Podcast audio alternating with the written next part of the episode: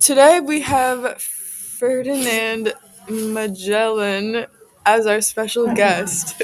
Ferdinand, what were you looking for? I was looking for fame and fortune. What I was most well known for was being the first European to cross the Pacific Ocean. How did your travels start? King Charles I of Spain sponsored my trip. After that, the people of Portugal thought I was a traitor Why did they think you were a traitor? because instead of exploring for Portugal, I explored, explored for pa- Spain. How far did you travel? I traveled 42,000 miles. How did you and your crew survive? We had to eat rats and sawdust.